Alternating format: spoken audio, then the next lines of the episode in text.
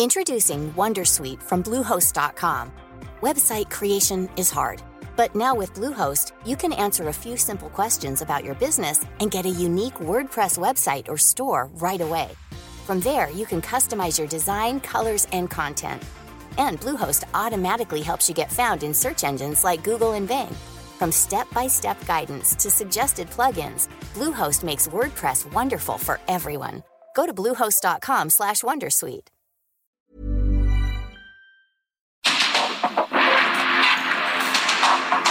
Porque el mundo actual no se entendería sin la economía, las finanzas y los negocios. Acompaña a Mario Maldonado, el columnista de negocios más joven y objetivo del periodismo financiero en su programa. Bitácora de negocios.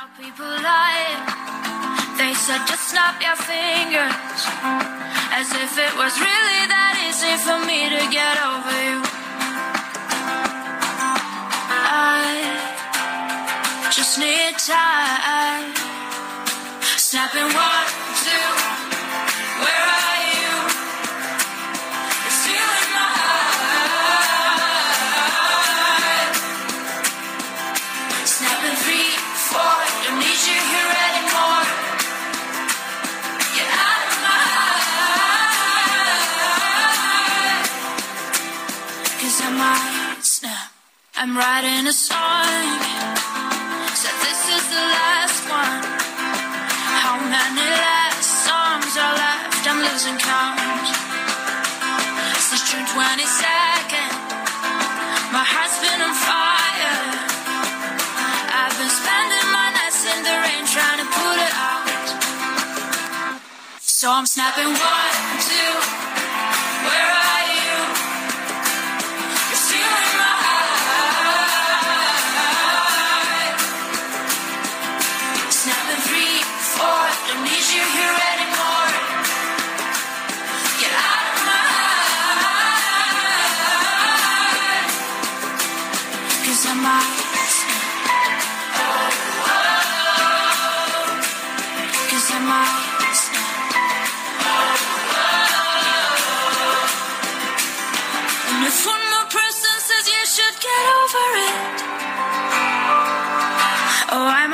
talking to people before I snap, snap, snap. Oh, I might stop talking to people before I snap. Snapping one, two Where are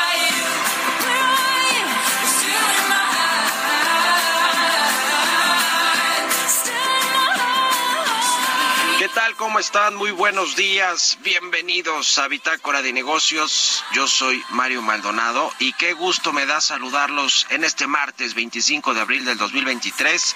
Estamos transmitiendo en vivo como todos los días en esta estación en el Heraldo Radio. Gracias a todos los que nos acompañan en punto de las 6 de la mañana que abrimos esta barra informativa, 6 de la mañana tiempo del centro de México. Aquí eh, nos escuchamos por la 98.5 de FM y en el Valle de México también. Gracias por sintonizarnos y acompañarnos a, eh, partir de las 6 que abrimos la barra informativa del Heraldo Radio. A todos los que nos escuchan también en el resto de la República Mexicana, nos siguen a través de las estaciones de radio por internet, de las aplicaciones de radio por internet de cualquier parte del mundo y a quienes nos escuchan también en el podcast de Bitácora de Negocios a cualquier hora del día. Gracias de verdad por, sus, por su acompañamiento, por sus comentarios y por escucharnos. De verdad que estamos muy agradecidos con ustedes por, eh, pues por escucharnos desde hace ya tres años, más de tres años aquí en Bitácora de Negocios. Y bueno, vamos a entrar a la información, le vamos a entrar a los temas importantes en temas económicos, financieros, de negocios nacionales, políticos, internacionales. Y antes un poquito de música para ponernos de buenas y arrancar de buena manera en los, las mañanas. Estamos escuchando a Ro, Rosalind, se llama Snap esta canción. Esta semana escuchamos canciones eh, pues que han sonado fuerte este 2023, las más reproducidas en las plataformas de música. Y esta eh, pues es el caso de esta cantante, compositora y productora armenia Rosa Lynn, que presentó a su país en el Festival de Canción de Eurovisión 2022 en Turín, Italia, y se hizo muy famosa. Esta que escuchamos de fondo se llama Snap y la vamos a estar poniendo, oyendo yo aquí en Bitácora de Negocios. Le entramos a los temas, le entramos a la información. Vamos a hablar con Roberto Aguilar, lo más importante que sucede en los mercados financieros. Las bolsas pierden, regresa nerviosismo bancario a los Estados Unidos y expectativa de reportes trimestrales débiles por parte de los corporativos, las empresas que cotizan en los mercados bursátiles de Estados Unidos. Empresas de consumo mejoran pronósticos de ganancias por aumentos de precios y General Motors y Samsung van por planta de baterías para autos eléctricos en Estados Unidos. Le vamos a entrar a esos temas con Roberto Aguilar. Vamos a hablar también con Ernesto Farril sobre la recesión en puerta en los Estados Unidos, qué va a hacer la Reserva Federal de este país. Hablaremos también con José Medina Mora, presidente nacional de la Coparmex sobre la ley minera que probablemente van a pasarla hoy mismo fast track en el Senado de la República. La iniciativa privada, la Cámara Minera, pero en general la iniciativa privada, pide frenar esta reforma que sea hasta el próximo periodo de sesiones cuando se pueda llevar al Pleno, al voto. Eh, no han habido estos, estos eh, paneles eh, de eh, pues de plática, de consensos, de posturas de todos los involucrados con la industria minera, de los expertos, de los geólogos, del gobierno, de la Secretaría del Medio Ambiente, la Secretaría de Economía, por supuesto de las propias mineras, los empresarios, porque hay de mineras a mineras, ¿eh? las de Alejandro, las de la familia Bayeres, las de la familia Larrea, las de Gold Corp de Canadá, pero hay unas muy chiquitas que son regionales, locales, así que puede afectarles esta ley minera a todos por igual. Vamos a hablar también con Diego González, ayer nos quedó pendiente hablar con él de Moody's Investor Service sobre el tema del nearshoring, las perspectivas que tiene México eh, para el corto, mediano y largo plazo con este asunto del nearshoring y también acaba de salir el dato del crecimiento económico, la economía creció 0.14% anual en febrero pasado. Este aumento significó hilar tres meses ya con variaciones positivas. Es el IGAE del INEGI del cual también le vamos a platicar hoy aquí en Bitácora de Negocios. Así que quédense con nosotros en este martes 25 de abril. Vámonos al resumen de las noticias más importantes para comenzar este día con Jesús Espinosa.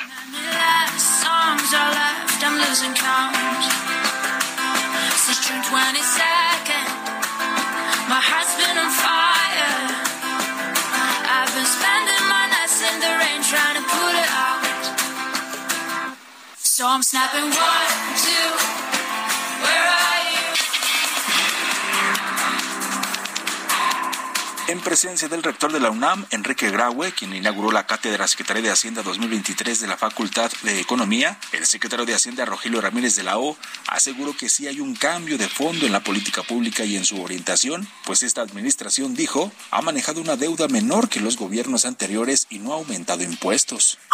Eh, sí es un cambio de fondo el que estamos teniendo en política pública. Estamos obligados como economistas a entrar más en serio a la verdadera teoría, eh, pero sí estamos obligados a aprender lo nuevo, los modelos, incluso la economía neoclásica, que le llaman neoclásica, no la vamos a poder superar si no la aprendemos bien.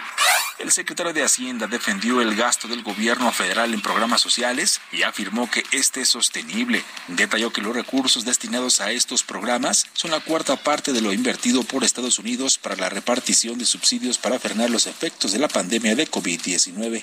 Mientras que el subsecretario de Hacienda, Gabriel Llorio, afirmó que el sistema bancario de México es uno de los más sólidos en la actualidad y cuenta con una liquidez casi del doble de los estándares establecidos a nivel internacional. Luis Torres, economista senior, de la Reserva Federal de Dallas aseguró que aunque algunos informes sugieren que el nearshoring hacia México está en auge, los datos concretos no proporcionan pruebas concluyentes de su impacto en la inversión extranjera directa.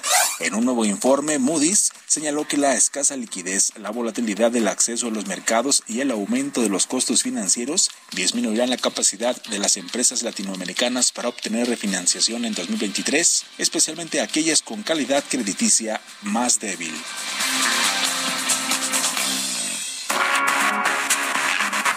El editorial.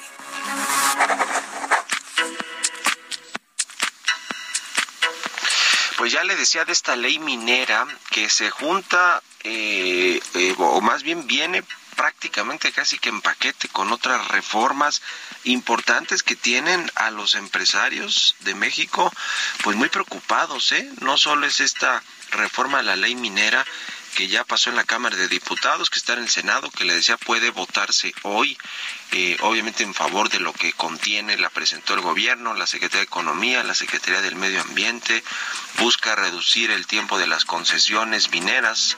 Eh, primero, pues eh, había endurecido más la propuesta, ahora quedó por ahí de los 30 años pero lo que más les preocupa a los empresarios pues es esta discrecionalidad con la que el gobierno va a revisar los terrenos que son de, que, que, van a poder explotarse en cuanto a minería y también las concesiones eh, esta discrecionalidad para poder intervenir en concesiones eh, por, eh, por esta discrecionalidad para, para poder acompañar las consultas indígenas de varios de las zonas y de los pueblos donde están las empresas mineras eh, pues explotando los terrenos, los minerales para obtener minerales de todo tipo. Eh, y bueno, pues se junta con la ley minera que ya pasó el, año anterior con respecto al litio, que se enfocó más bien en ese tema, pero hay preocupación por la incertidumbre, como si le hiciera falta incertidumbre a la iniciativa privada, las inversiones en México, que puede generar esto, que desea se suma a la reforma administrativa que también pues va a poner en vilo todas las concesiones y los contratos que tienen los gobiernos. Está eh, otra polémica ley en materia de ciencia y tecnología que pues va a eh, que está en ciernes también en el Congreso, lo mismo la desaparición de la financiera rural, una reforma para los impuestos a servicios de hospedaje, está la reforma en materia de aviación para que el ejército tenga su aerolínea, sus aeropuertos y construya hoteles y todo tipo de cosas. Todo esto, sin duda alguna, le preocupa a los empresarios. Vamos a ver si le dan al vaso fast track en el Senado esta ley minera, pero en medio de todo eso, pues está uno de los magnates mineros de México, que es Germán Larrea, quien está pujando por Banamex o prácticamente se quedó solo él o el grupo donde está él quienes quieren adquirir eh, el negocio de Banamex y que bueno pues ha tardado mucho más de lo de lo presupuestado originalmente y ahora con esta ley minera que le puede dar pues un golpazo a toda la industria Germán Larrea con su grupo México son uno de los principales jugadores del sector minero mexicano pues ya hay mucha incertidumbre y dicen que esto podría descarrilar la eh, intención de Germán Larrea de hacerse de los activos de Banamex. Eh, va acompañado de otros empresarios, de otros financieros. Vamos a ver si ellos se quedan o no. Lo cierto es que hoy Germán Larrea pues ya pensó dos veces esta adquisición de Banamex, que de por sí nos había puesto de acuerdo todavía con Citigroup para el tema de eh, pues la evaluación, la oferta a través de la cual se iba a hacer esta esta adquisición. Y lo más probable pues es que eh, Citi termina por colocar en el mercado de valores la mayoría de Banamex y que sean los grandes fondos de inversión internacionales los que se conviertan en los principales accionistas de este grupo financiero mexicano. Ya veremos qué sucede. ¿Ustedes qué opinan? Escríbanme en Twitter, arroba Oremal y en la cuenta arroba Heraldo de México. Radar Económico. Ernesto Farri ya está con nosotros como todos los martes. Mi querido Ernesto, ¿cómo te va? Buenos días. ¿Qué tal, Mario? Muy buenos días a todos. La recesión está en puerta en los Estados Unidos, aunque más bien la ven para la segunda mitad o quizá el último trimestre del año. ¿Qué eh, va a hacer la Reserva Federal de este país? Cuéntanos. Muy bien, bueno, pues los indicadores más recientes, eh, y los voy a mencionar ahorita, están señalando que probablemente se adelante la recesión. Por ejemplo, uno de los eh, indicadores más importantes, el índice indicador líder se llama, el Conference Board. Es un compuesto de, a su vez, de varios indicadores, pero pues se acumula ya seis meses seguidos de estar bajando y el nivel que está tocando ya es similar al que se tenía a finales del 2020. Y el propio Conference Board en su reporte dice que eh, pues el debilitamiento económico que se está dando en Estados Unidos hace probable que la recesión inicie a mediados de este año. Eso dice reporte del Conference Board y es un organismo privado ¿no? de varios economistas. Un segundo indicador es eh, el reporte del Beige Book, se llama, de la Reserva Federal, que está señalando que en la medida que se está contrayendo el crédito por la crisis bancaria, en varios de los distritos de la Unión Americana, donde están las distintas reservas federales locales, se está notando que hay más quiebras de empresas y un incremento de la cartera vencida. Y que este incremento, perdón, y que esta contracción del crédito eh, pudiera también dar como resultado que eh, pues se llegue a una recesión económica. Un tercer indicador es un índice de expectativas de inflación común de la Reserva Federal. Es un indicador que todavía está en fase de experimentación, pero que está señalando que las expectativas de inflación, que son muy relevantes porque en la economía las expectativas generan los hechos, pues eh, ha estado han estado disminuyendo estas expectativas de inflación de manera importante, lo cual tiene una parte buena. Ah, bueno, estamos eh, viendo posibilidades de que haya menos inflación hacia adelante, pero por otro lado, pues está eh, reflejando que se ve una menor demanda de bienes y servicios. Todo esto haría que, junto con otro indicador que es el índice de compra del sector manufacturero, que también ya lleva cinco meses abajo de 50 puntos, implica contracción en la manufactura, pues implicarían que probablemente la Reserva Federal pues tenga que medir más sus decisiones. Vemos tres grupos en el Comité Federal de Mercado Abierto que toma la decisión. Un grupo que son los halcones que van a seguir eh, insistiendo en que la tasa debe de subir y que el comunicado de la Reserva Federal debe de expresar abiertamente que va a seguir subiendo tasas de interés y que las va a mantener durante mucho tiempo más arriba.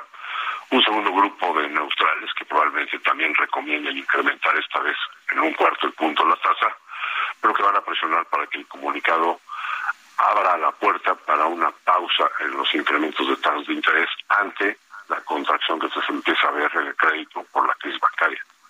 Y un tercer grupo, las palomas, que probablemente pudiera desde esta vez decir ya no más incrementos de tasas de interés y el comunicado eh, pues también que alertara sobre el fin del ciclo alcista de tasas de interés.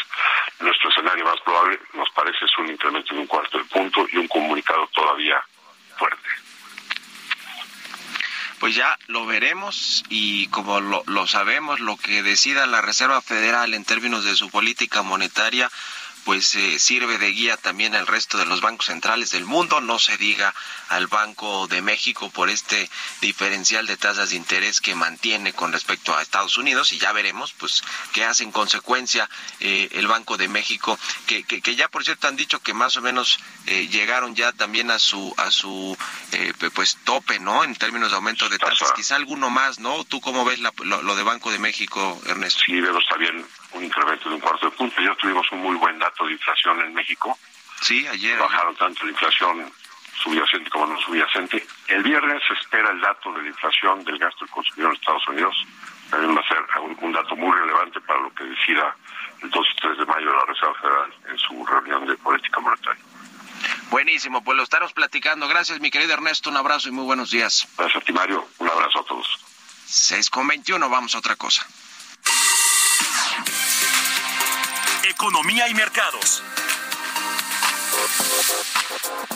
Roberto Aguilar ya está con nosotros como todos los días tempranito. Mi querido Robert, buen día, ¿cómo te va?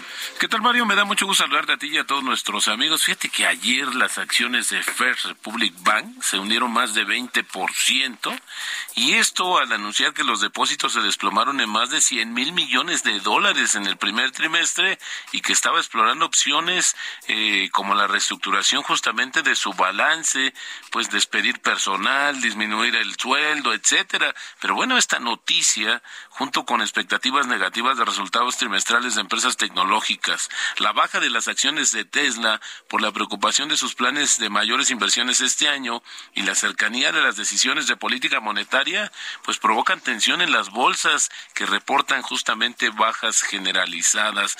Por el otro lado, te comento que en la temporada de reportes, pues incluye prácticamente las empresas más importantes del mundo. Por ejemplo, Nestlé Chile PepsiCo y también McDonald's, pues dice que con resultados trimestrales positivos y superando las expectativas, pues aumentan sus pronósticos de ventas y ganancias para este año, Mario, por el aumento de precios que aplicaron justamente para compensar los mayores costos, mientras que General Electric también mejoró su expectativa anual por la mayor demanda de repuestos y servicios para motores de aviones, esto gracias a la fuerte recuperación de la aviación comercial en el mundo. Por otro lado, 3M anunció que va a despedir a seis mil empleados a nivel mundial. Así que, pues bueno, al final del día la inflación pues se va a quedar ahí incrustada porque pues es, es, poco probable que bajen los precios como tal, dejarán de subir, que esto creo que es una ganancia ya, pero ese es un tema también a nivel global. También te comento que el Banco Central Europeo pues va a añadir casi con toda seguridad un cuarto de punto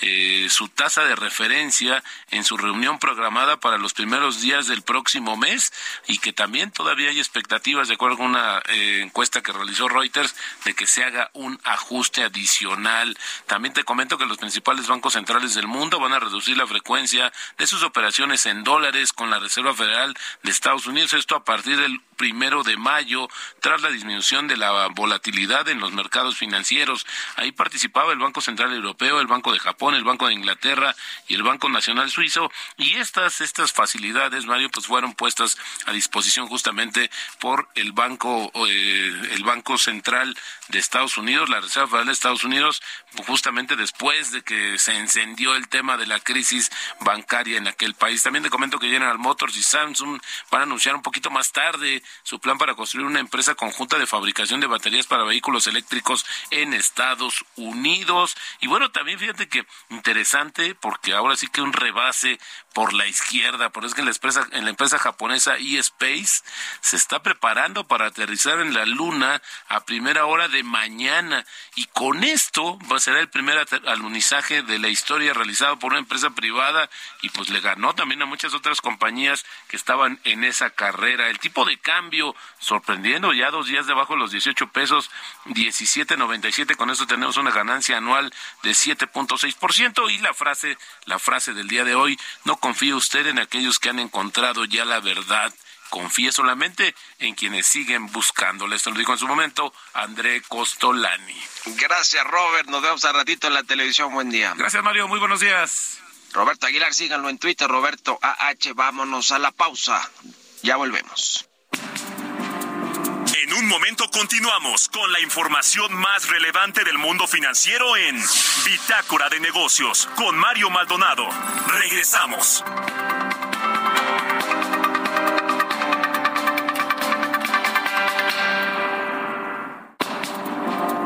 Estamos de vuelta en Bitácora de Negocios con Mario Maldonado. They said just snap your fingers. As if it was really that easy for me to get over you. I just need time. Snapping one,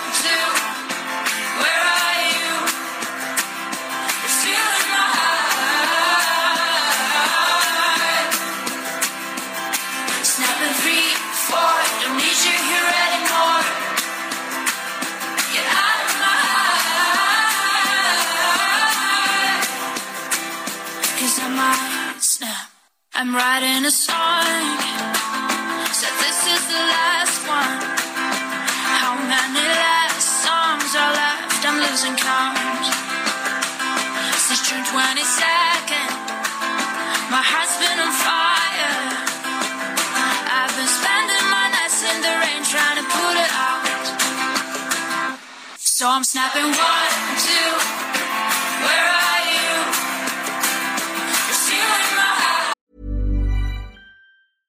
Introducing Wondersuite from Bluehost.com. Website creation is hard, but now with Bluehost, you can answer a few simple questions about your business and get a unique WordPress website or store right away.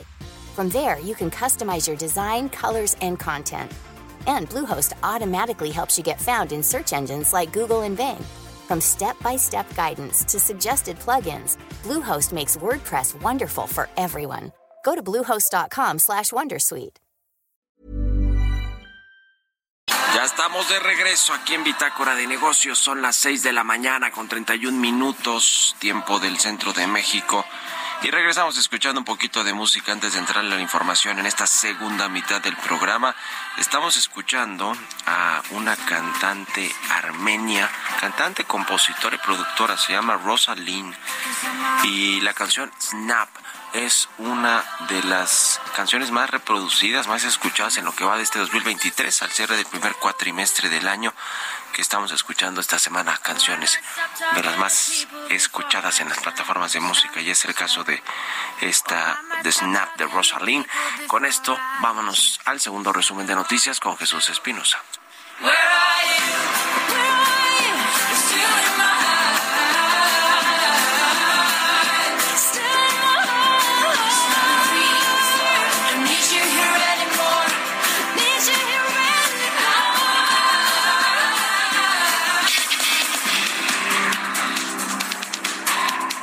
La Secretaría de Infraestructura, Comunicaciones y Transportes anunció que 18.923 millones de pesos serán invertidos para la pavimentación de 415 caminos de mano de obra que beneficiarán a más de 2 millones de habitantes de municipios con mayor rezago y marginación en el país.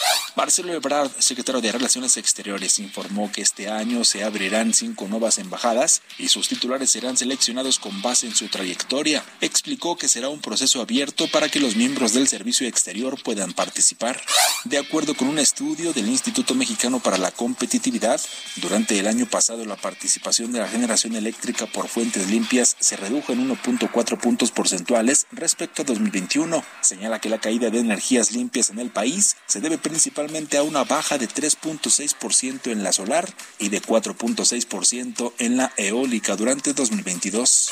La ministra de la Suprema Corte de Justicia de la Nación, Loreta Ortiz, negó al Instituto Nacional de Transparencia acceso a la información y protección de datos personales, la solicitud para sesionar solo con cuatro comisionados. Entrevista.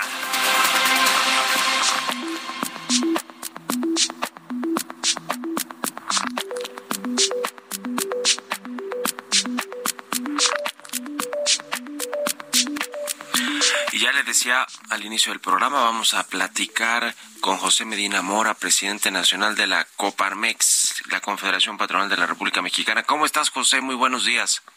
Muy buenos días, Mario. Qué gusto saludarte. Igualmente, pues varias reformas a leyes están en ciernes en el Congreso. Una de ellas y que ha generado preocupación es la reforma a la ley minera que pues eh, pone en riesgo concesiones, eh, permite al gobierno tener discrecionalidad en, las zonas en las que se pueden explotar los minerales, eh, consultas indígenas también que no dan pues mucha certidumbre a la inversión de, de las empresas privadas. Eh, vaya que es una reforma que además no está consensada, ¿no? Es decir, se ha pasado como se dice, fast track en el Cámara de Diputados, ahora está en el Senado, incluso con la posibilidad de que se vote hoy mismo y se pase. ¿Cómo lo están viendo el tema en Comparmex? Sí, bueno, en primera instancia, Mario, había una iniciativa del Ejecutivo que prácticamente pues le daba eh, hacía inviable eh, la industria minera en nuestro país. Eh, tenía esa iniciativa del Ejecutivo, por ejemplo, la disminución de las concesiones de 50 años como están actualmente a 15 años, con lo cual automáticamente se hacía inviable la inversión que se requiere cuando se hace una explotación eh, de una mina. Eh, también tenía algunas inconsistencias esa iniciativa del Ejecutivo en el que, por ejemplo, daba concesión para el agua durante cinco años, ni siquiera los 15 años de la concesión eh, de la mina, tenía también eh, unas restricciones en donde una concesión era para un solo mineral eh, y que no se contemplaba la realidad de que en la explotación de una mina pues puede haber varios minerales dentro de la misma mina. Afortunadamente esa iniciativa se desechó. Eh, la semana pasada se presentó una nueva iniciativa por parte de Morena, que es la que se pasa por fast track y se aprueba el jueves en la Cámara de Diputados. Y como bien señalas, está en la Cámara de Senadores con la posibilidad de que el día de hoy se vote.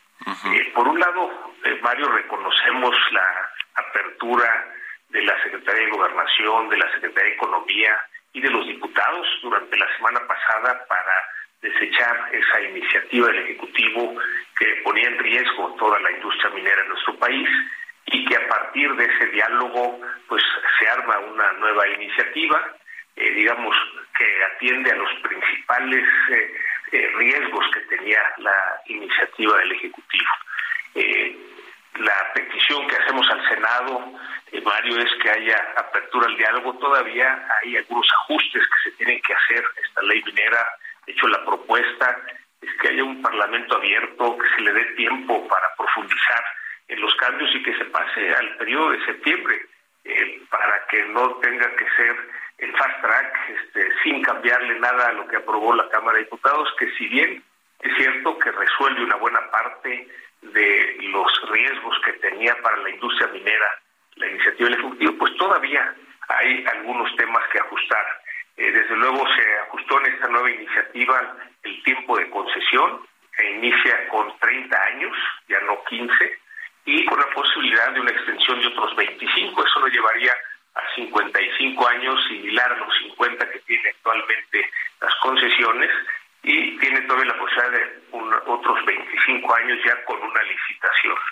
Eh, por otro lado, se ajusta la concesión del agua para que pueda ser viable la explotación de las minas.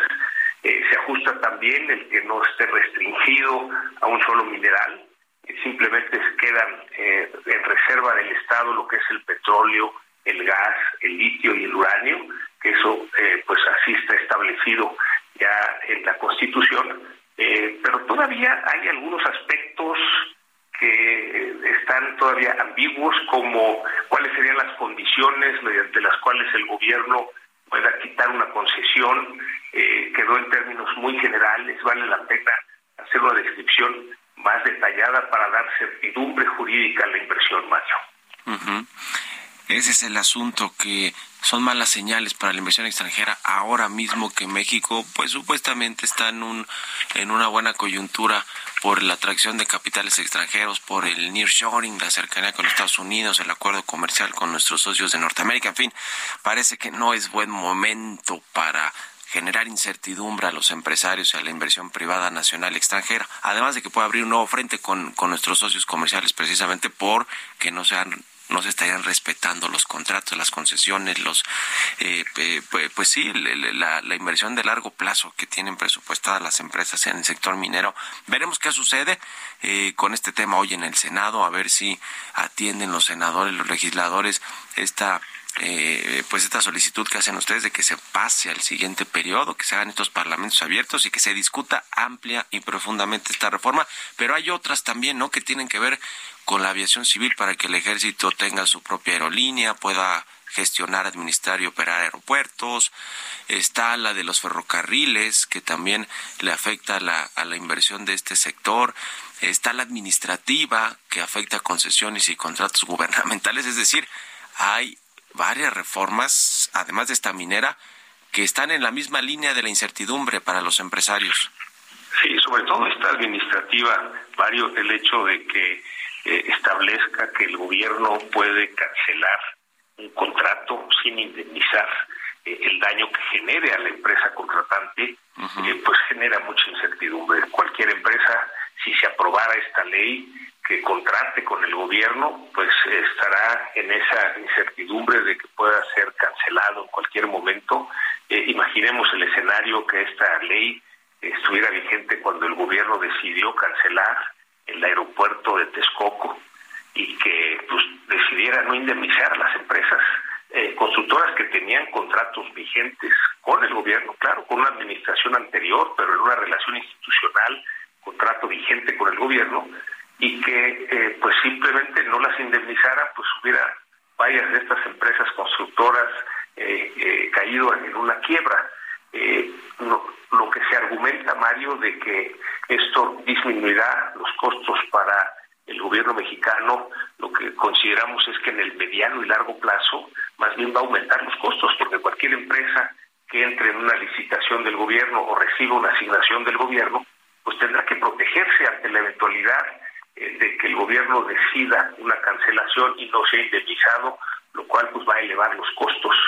Eh, también preocupa eh, en esa misma reforma administrativa eh, la cancelación de concesiones, como lo mencionabas, Mario, no nada más de las nuevas concesiones que otorgue el gobierno, sino concesiones que hoy han sido otorgadas y que puedan ser canceladas, pues no es una buena señal para las inversiones que de por sí están detenidas todavía con esta solicitud de consulta por la reforma eléctrica, eh, en donde pues, firmamos en el TEMEC que daríamos condiciones de igualdad a las empresas estadounidenses y canadienses, pero después se aprueba la ley de la industria eléctrica que da prioridad de despacho a la Comisión Federal de Electricidad, pues ya son ocho meses de diálogo, no se resuelve. Si esto no se llegara a resolver en el diálogo, pues se convocaría un panel internacional en donde pues los expertos dicen que lo perdería México con las consecuencias de eh, poner posiblemente aranceles a las exportaciones mexicanas, que sería realmente un golpe a la economía porque las exportaciones han sido el motor de la economía. Entonces, meter otra incertidumbre, Mario, no es momento, si ya de por sí están detenidas muchas inversiones, pues eh, genera más incertidumbre.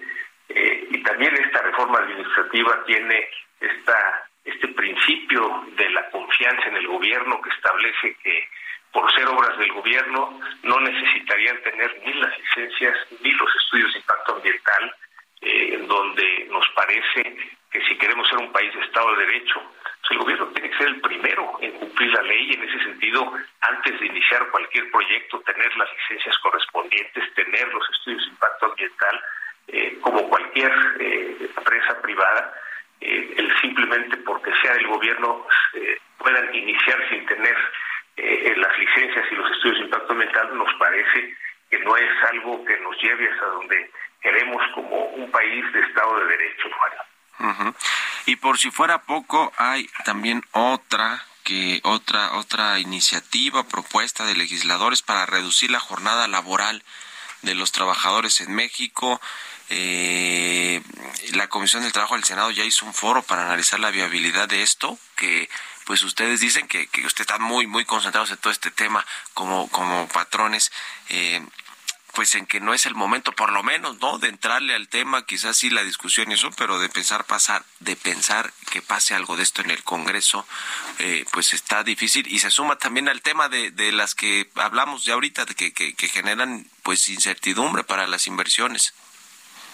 Sí, la, hay la iniciativa de cambios laborales, varios cambios, entre otros la disminución de jornada laboral, el descanso de dos días por semana, el aumento del aguinaldo, la obligación de contratar eh, un 5% de adultos mayores, de personas con discapacidad.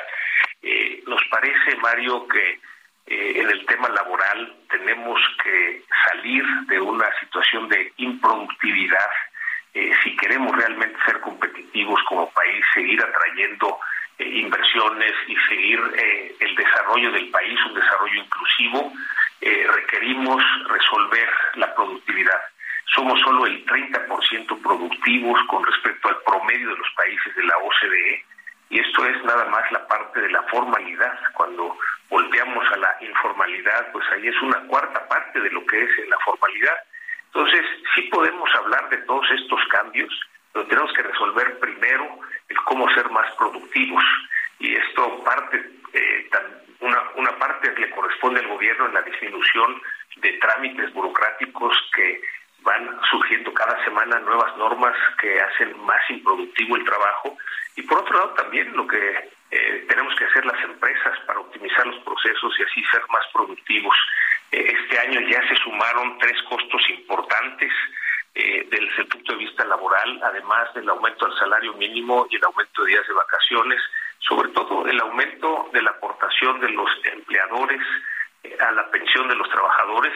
Es una ley que propusimos desde el sector empresarial de aumentar un 8% en las aportaciones para la pensión de los trabajadores eh, que se implementa como 1% por año durante ocho años, que ya empezó este año. Los dos aumentos de costo, la única manera de que eh, podamos ser competitivos como país es que las empresas las eh, aumentemos la productividad. Entonces, por eso decimos, no es ahorita momento de meter más costos, tenemos que resolver el tema de la productividad y después paulatinamente estudiar a fondo cómo ir haciendo estos cambios, Mario. Bueno, pues vamos a estar muy, muy pendientes de todo esto y, en contacto, si nos permites, y te agradezco estos minutos, como siempre, José Medina Mora, presidente nacional de Coparmex. Gracias y buenos días. Muy buenos días, Mario, y saludo para toda tu audiencia. Igualmente, hasta luego. 6 con 46, vamos con las historias empresariales. Historias empresariales. Esta semana Disney va a hacer una segunda ola de despidos con el objetivo de ahorrar 5.500 millones de dólares. Nos, nos cuenta Giovanna Torres. De acuerdo con información de la agencia Reuters, Walt Disney Company comenzará una segunda oleada de despidos buscando eliminar hasta 7.000 puestos de trabajo para ayudar a ahorrar 5.500 millones de dólares en costos. El proceso de despido se realizará a lo largo de esta semana y luego de la última ronda, los responsables de Disney afirman que la empresa habrá eliminado 4.000 puestos de trabajo del total esperado. De acuerdo con fuentes consultadas, los recortes se producirán en todos los segmentos de negocio de la empresa, incluidos Disney Entertainment, ESPN y Disney Parks Experience and Products. En febrero pasado, la compañía había anunciado una amplia reorganización que reestructuró y devolvió la toma de decisiones a los ejecutivos creativos de Disney, así como el plan de despidos con el objetivo de racionalizar el negocio. La industria del entretenimiento ha retrocedido desde su eufórica acogida inicial del streaming de video, cuando las compañías de medios establecidas perdieron miles de millones al lanzar competidores contra Netflix. El pasado 27 de marzo, Disney empezó a notificar a los empleados afectados por las reducciones de plantilla y señaló que en abril habría una segunda ronda de mayor envergadura y aún así se prevé una tercera ronda antes del comienzo del verano boreal. Para Bitácora de Negocios, Giovanna Torres.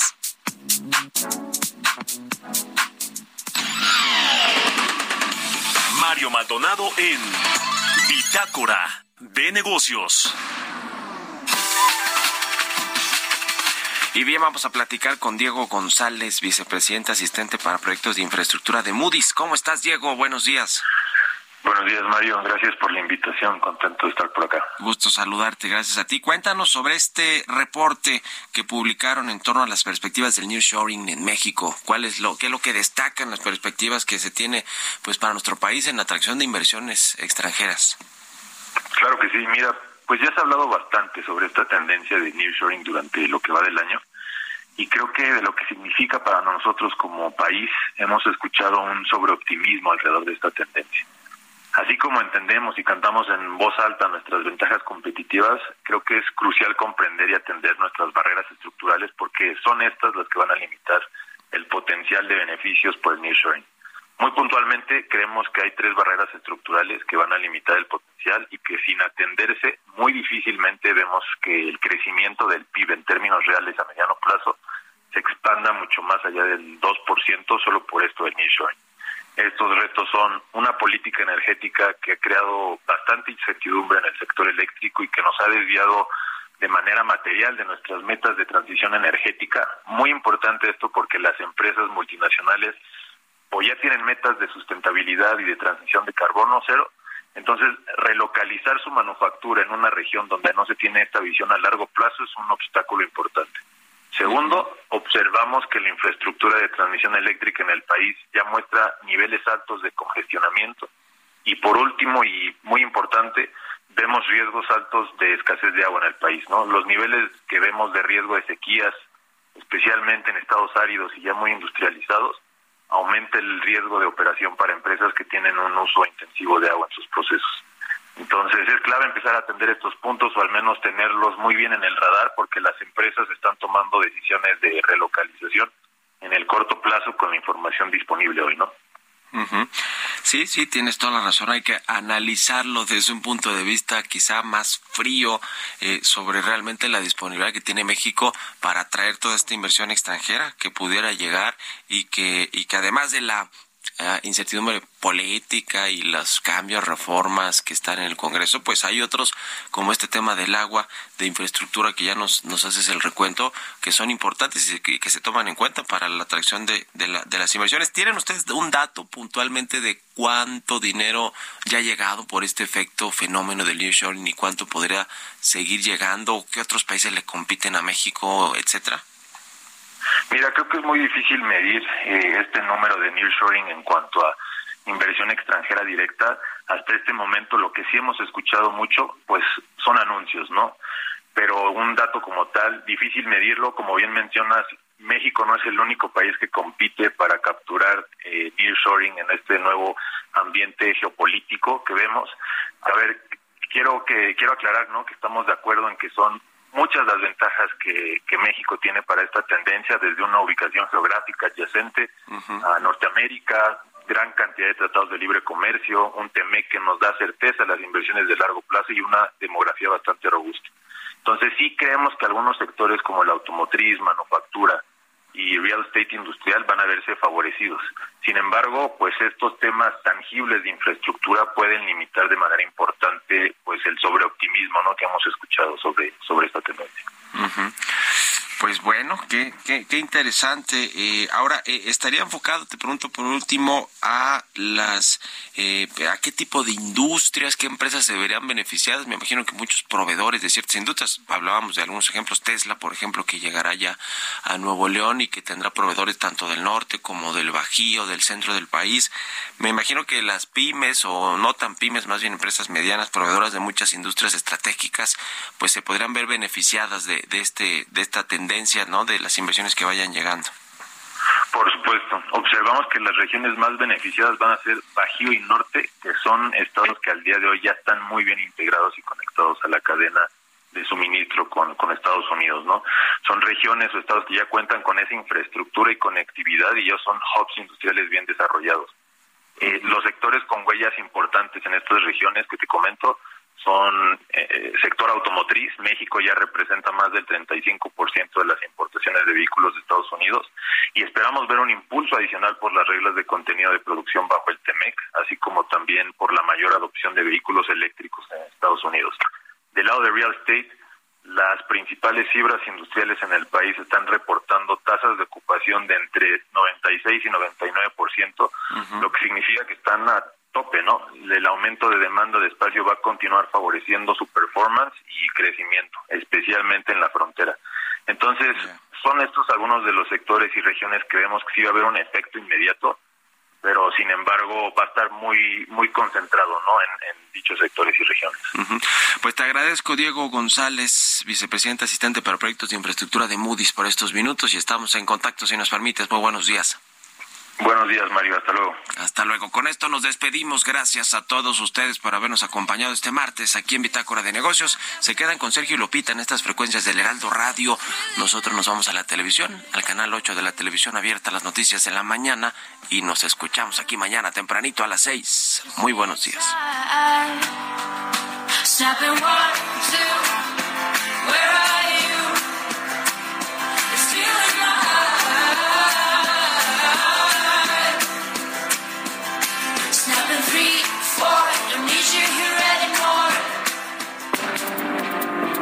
Fue Bitácora de Negocios con Mario Maldonado.